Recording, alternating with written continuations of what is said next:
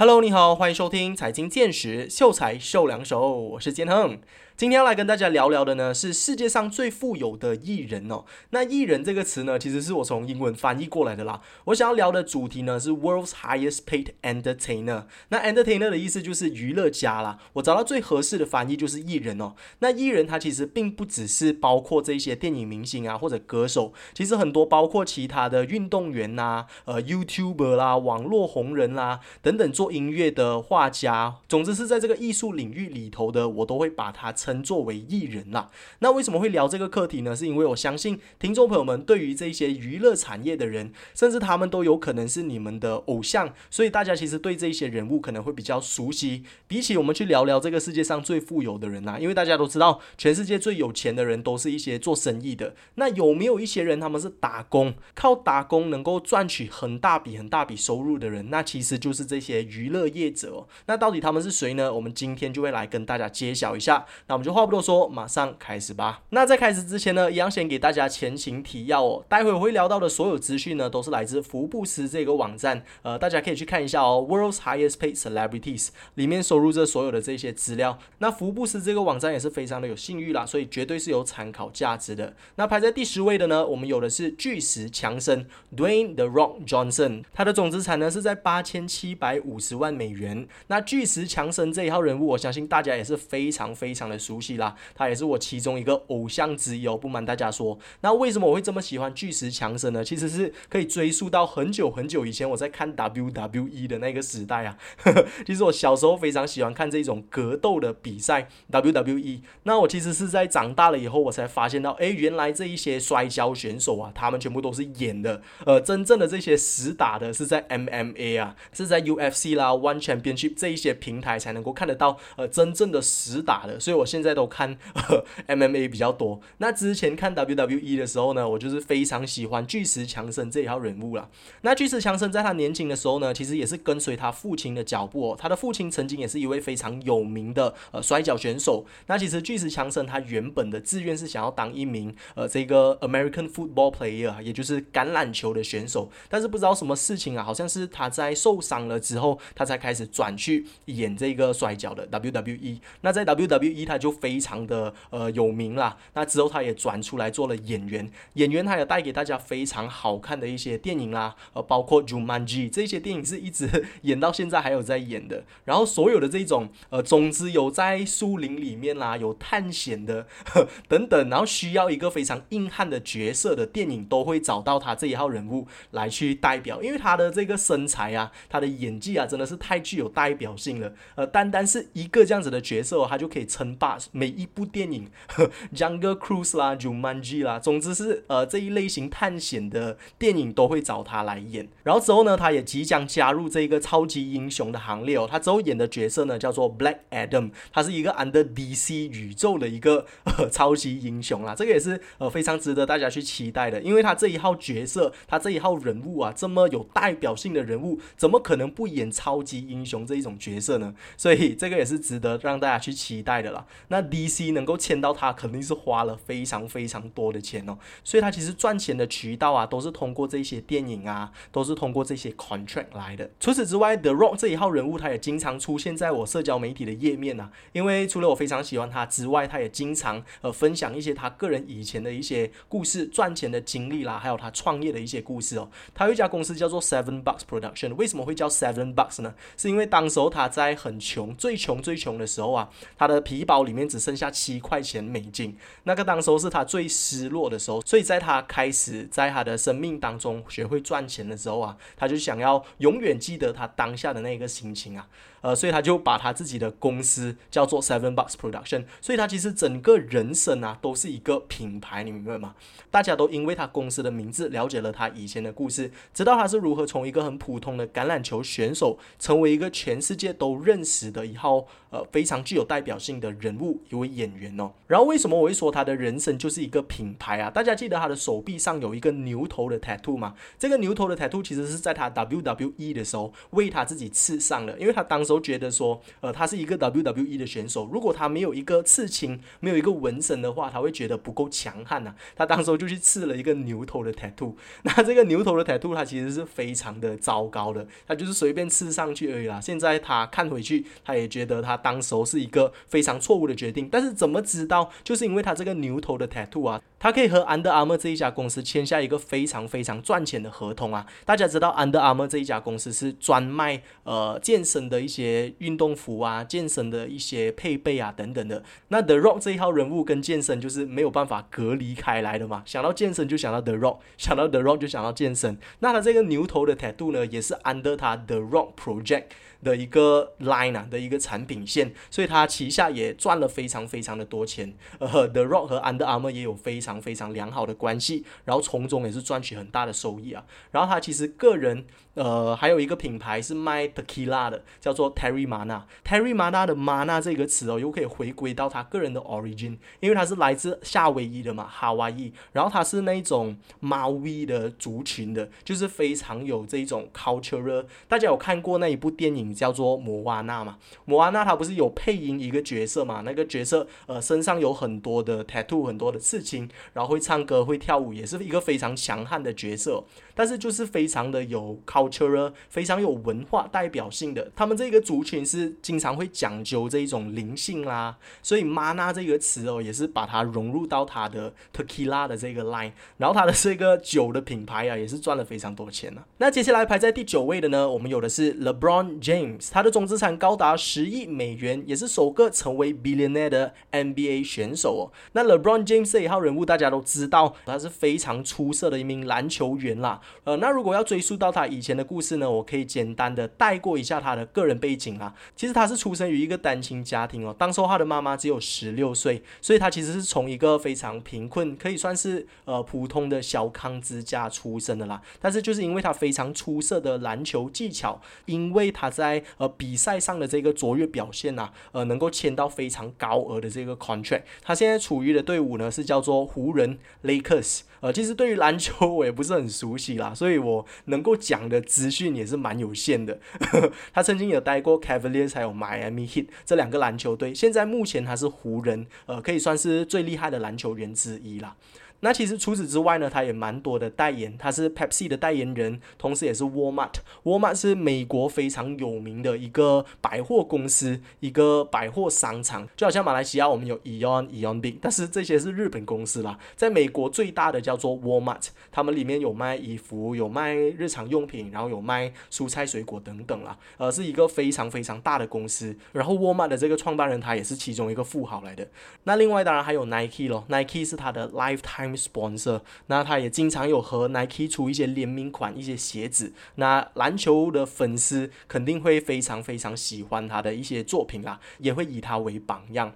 那除此之外，他还是 Beats by Dre 的大股东。Beats by Dre 就是现在已经被苹果公司买过去了，是做耳机的无线蓝牙耳机的这一个公司 Beats 啊。然后再来还有 Blaze Pizza Chain，呃，这个是一个 fast food 公司啦，它是一个呃快餐店的连锁餐厅。这个这个也是他他拥有的一些公司啦。那当然，他还是一名慈善家啦。在二零一八年的时候，他开了一家小学，募资了四千万美元，就是希望能够让孩子得到更好的教育，能够让孩子上学。那接下来排在第八位的呢，有的是 Howard Stern。呃，这一号人物其实我不太熟悉哦，但是从他这里的介绍啊，这里的简介啦，有提到说他是 World's Highest Paid Radio Host，也就是说他是一名电台 DJ 哎，而且是全世界最赚钱的电台 DJ。所以这个人和我啊，可以算是同行吧。但是为什么他会成为这个？世界上最赚钱的电台 DJ 呢，其实是因为他的 contract 呢，在二零二零年的时候其实 end 了，然后另外有一家公司，他就选择去挖角他，这一家公司叫做 Sirius XM，他以一个 eight figure 的 annual contract 哦，也就是八位数的年薪酬，把这一号人物挖角了过来。八位数哦，呃，个十百千万十万百万千万，哇，一个千万的薪酬把 Howard Stern 这一号人物挖角过来，他这一家公司做一名 DJ。有没有太夸张一点点？其实我也蛮好奇一下，在我们 Astro 这一家公司旗下的呃电台 DJ 啊，有没有也有这种方式，就是很高额薪酬的这个 contract，让他们留在我们的公司当中？我相信应该是有的。哦。那大家也可以想想一下，其实，在我们 Astro 当中，呃，最赚钱的这个电台 DJ 是谁？其实我也蛮好奇的，可能我们之后可以再讲讲一下哦，可以去访问一下我们其他台的这些 DJ，然后问看。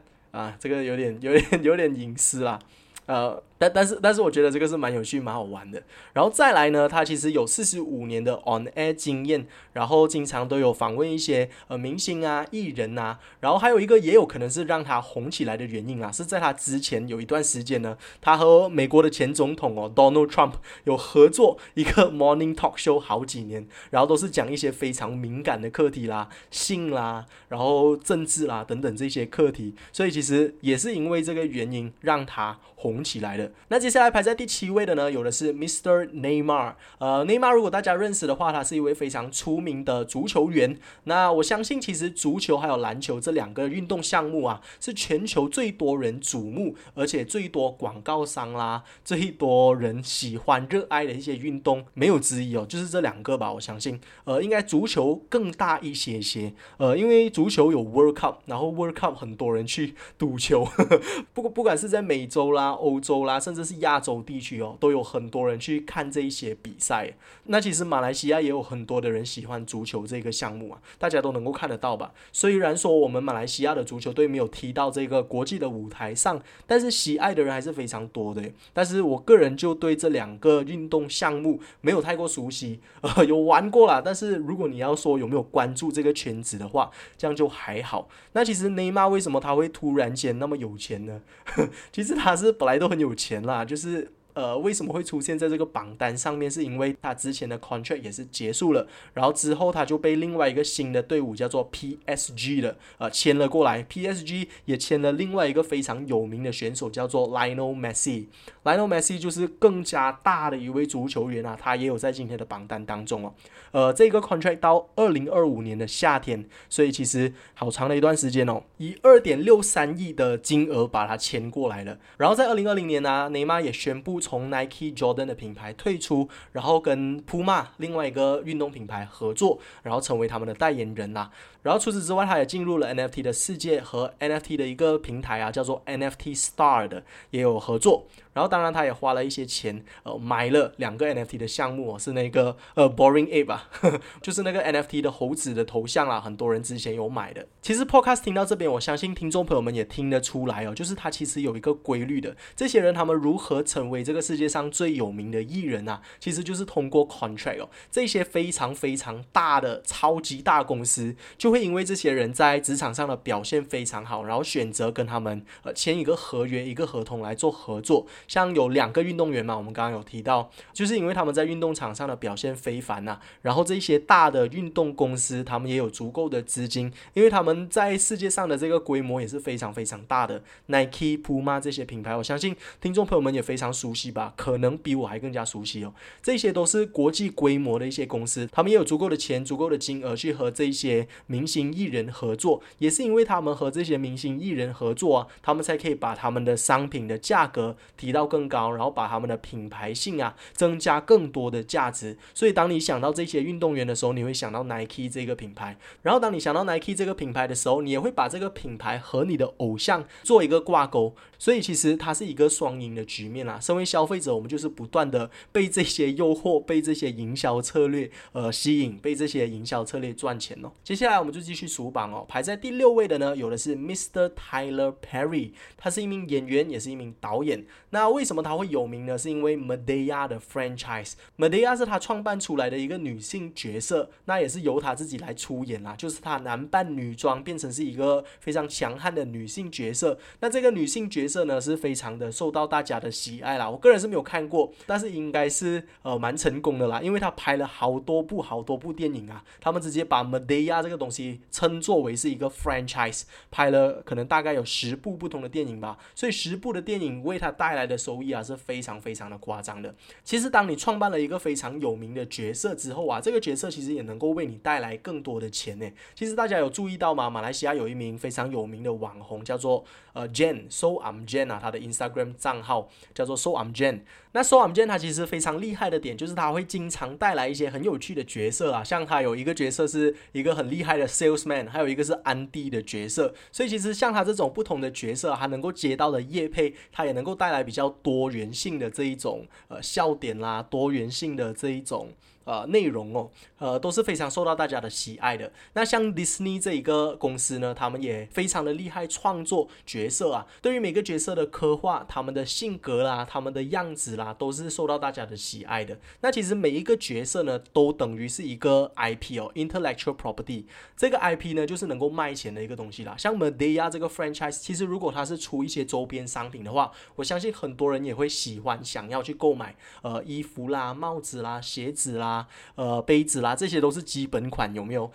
像迪士尼很多的这些 character，呃，小孩子看到都是非常非常喜欢的。那他从这边就能够抽成，抽这些 royalty fees，所以大家可以从这边就看得出来 IP 它的力量哦。讲到这边，其实我发现到这个排行榜我不是很会讲诶，呃，我不知道是不是因为这一些人物啊，我都不太熟悉，还是说他们赚钱的渠道啊，真的是太单一性了，就是从 contract 这边赚取到钱。那如果你要说到他们其其他的生意，又比不上我们世界上这些那么有名的企业家，所以我不知道要怎么样把它再延伸更多的这些点带给大家。所以我在想，不如我们就快速的带过哦。呃，反正我也觉得他们的赚钱的点都是大同小异的。因为排在第五名的是 Lionel Messi。Lionel Messi 大家都知道，他是一名很有名的足球员嘛，是一个来自阿根廷的足球员。他踢足球非常厉害咯，所以他有得到一个非常高额的 contract，也是 PSG 把他签过来的。然后排在第四名的是 Cristiano Ronaldo，还是一名足球员。所以大家可以看得出来，足球这一个领域啊，真的是在全世界，呃，如果说到运动的话啦，真的是很赚钱、很赚钱的一块领域。然后 Ronaldo 还有一个特别的点呢，就是他在 Instagram 这个社交平台上哦，他是拥有最多 followers 的呃运动员，没有之一，他是最，他有两百个 million 的 followers。太太太夸张了，应该你们也是他其中一个 follower 之一吧？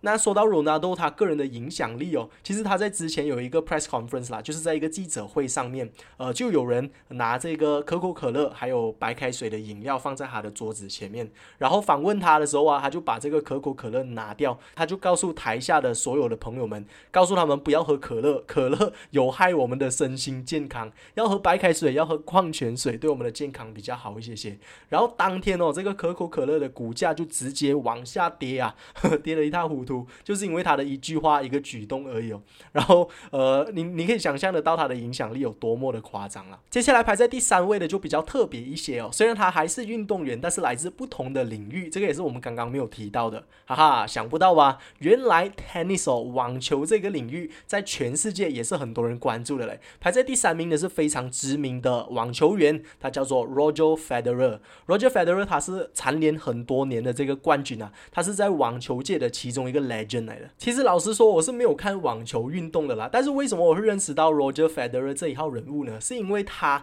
代言了两个我非常喜欢的品牌。首先是劳力士 Rolex 哦，大家知道，呃，我是非常喜欢腕表的嘛。那 Rolex 就是表王，呃，表王其实很少让其他人去代言他们的品牌哦，他只选择了两个人作为他的品牌代言人。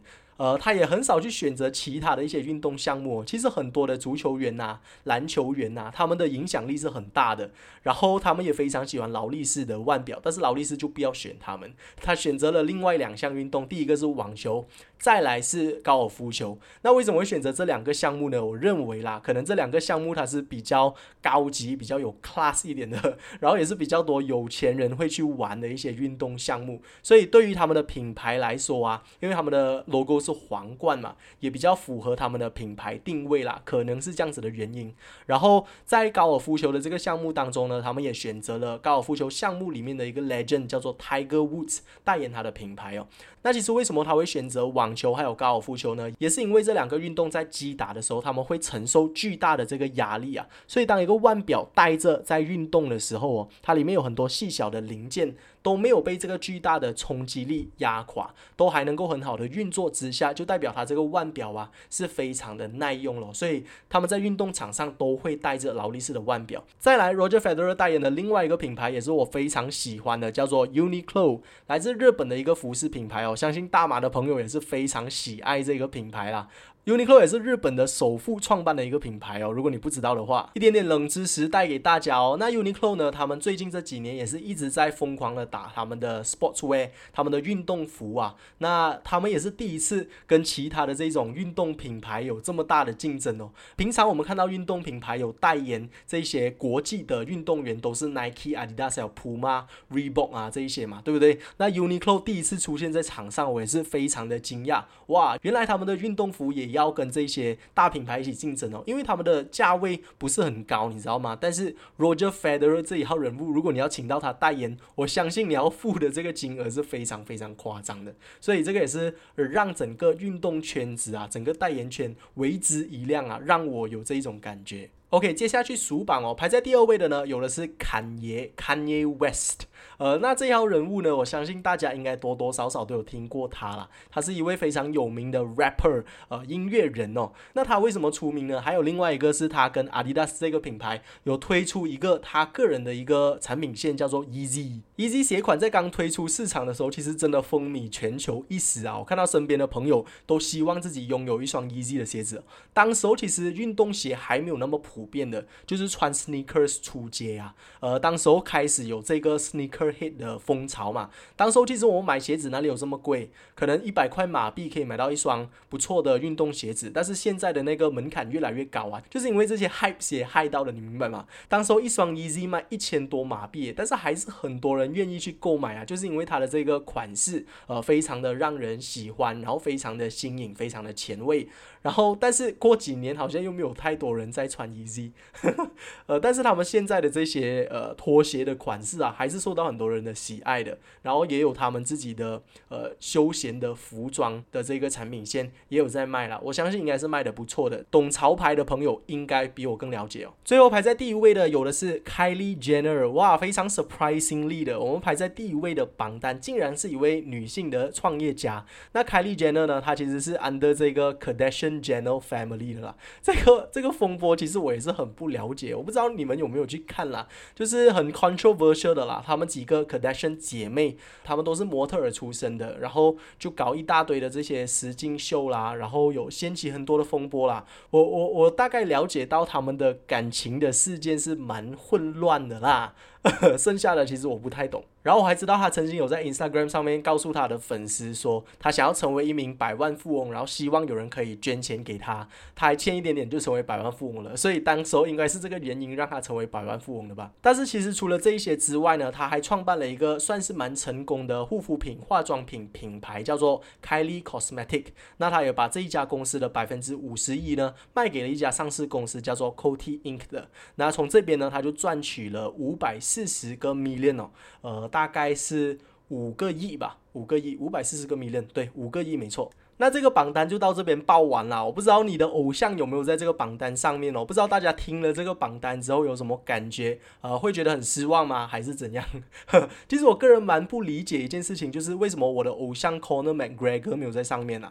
我记得他在去年好像是全世界最赚钱的运动员吧，Conor McGregor。如果你不知道的话哦，他是 UFC 最赚钱的一个格斗选手，MMA 啦。我刚刚有提到的格斗选手，那他其实改变了整个 UFC 的风潮啊。之前其实很多 UFC 的选手他们是 underpaid 的，因为他们不赚钱。但是因为 Conor McGregor 他非常厉害营销啊，他非常厉害制造这些能够卖很多票房的比赛，格斗比赛。所以其实就算他打输了，他还是能够赚。赚很多很多的钱哦。然后因为他在之前呢，他就是大家都知道他非常厉害赚钱嘛。然后在格斗界还有另外一个运动叫做 boxing 的拳击，还有另外一个选手叫做 Floyd Mayweather。那个选手呢，他是五十比零哦，曾经在他的生涯里面完全没有输过的一个选手，他就找来了他跟 Conor McGregor 来一场 boxing 的对决。那其实这一个比赛也让他赚取了好多好多钱啊！我相信应该是这个比赛让他成为最赚钱的运动员吧。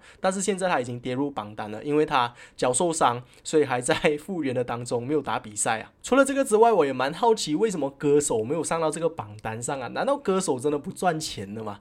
他们卖音乐应该蛮赚钱的吧？我知道啊，Taylor Swift 是其中一个很赚钱的企业家，还有 Jay Z，Jay Z 也是一个 rapper。哦，对哦，对哦，对哦，刚刚有谈到 Kanye West，他也算是一个歌手了。但是，呃，我想要看到的那些歌手是不是 rapper 的？呃，真的是唱流行音乐的那些歌手。我知道 Taylor Swift 是蛮有钱的啦，但是为什么他没有在榜单上？这个我就不知道。可能现在的流行音乐是 rap 吧，我个人是蛮难融入的，所以我不太不太了解啊。那刚刚呢，就跟大家聊过了世界上最赚钱的艺人哦。接下来要跟大家分享的就是呃 YouTube 界最赚钱的艺人又有哪一些呢？因为其实 YouTube 赚钱这一回事啊，也是在近这几年呃突然间被放大的一件事情哦。大家都知道，哎，原来 YouTube 可以这么赚钱哦，所以也是变成很多小孩子会向往的一个职业啦。我们来聊聊看，这个世界上原来最赚钱的 YouTuber 到底有谁哦？排在第一名有的是 Mr Beast。Mr Beast 在二零二一年哦赚了五十四个 million 美金，也就是五千四百万美元呐。今年二十三岁的他已经成为了 YouTuber 当中成长最快的一个频道，目前还有九十九点八个 million 的 subscribers，拍了七百二十四部影片。当然，他还有很多其他的小频道，我们在这里就不一一的告诉大家了。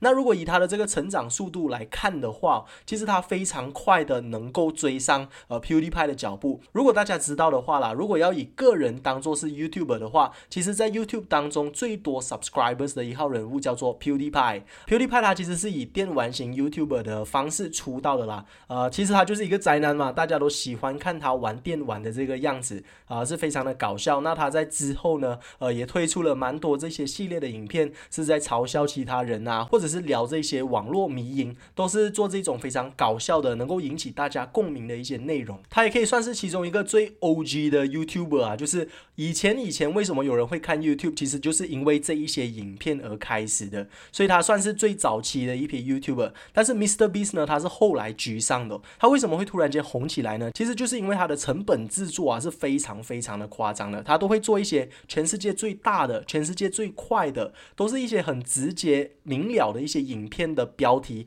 来让观众者会去点击啊。而且他也经常回馈给他的观众、他的 subscribers 哦，比如说他会办一些游戏啦，来让他的观众、他的 subscribers 来玩哦，只要赢了就可以赢一百万现金的美元。然后他会把整个 cardiac 买下来，然后所有的汽车呢，他只卖一块钱美元啦，九块钱美元啦，一百块钱美元啦，就是希望能够透过这样子的方式回馈社会，但是同时他又能够引起很高的流量啊，所以从流量这一边，他就能够把所有的这些成本赚回来，然后他又再投入到下一个影片当中哦，就是因为他非常舍得做这种大制作的影片啊，而且经常回馈给社会哦，像他会随便到路边找到一个陌生人哦，他就把他的 credit card 给他，那你要怎么刷？随便刷，在一分钟内，在半个小时之内刷完它，那这个就变成是他的内容。呃，如果只要看到他回馈社会啊这一些东西，又是一个非常善良的举动哦，所以大家都会非常喜欢他了。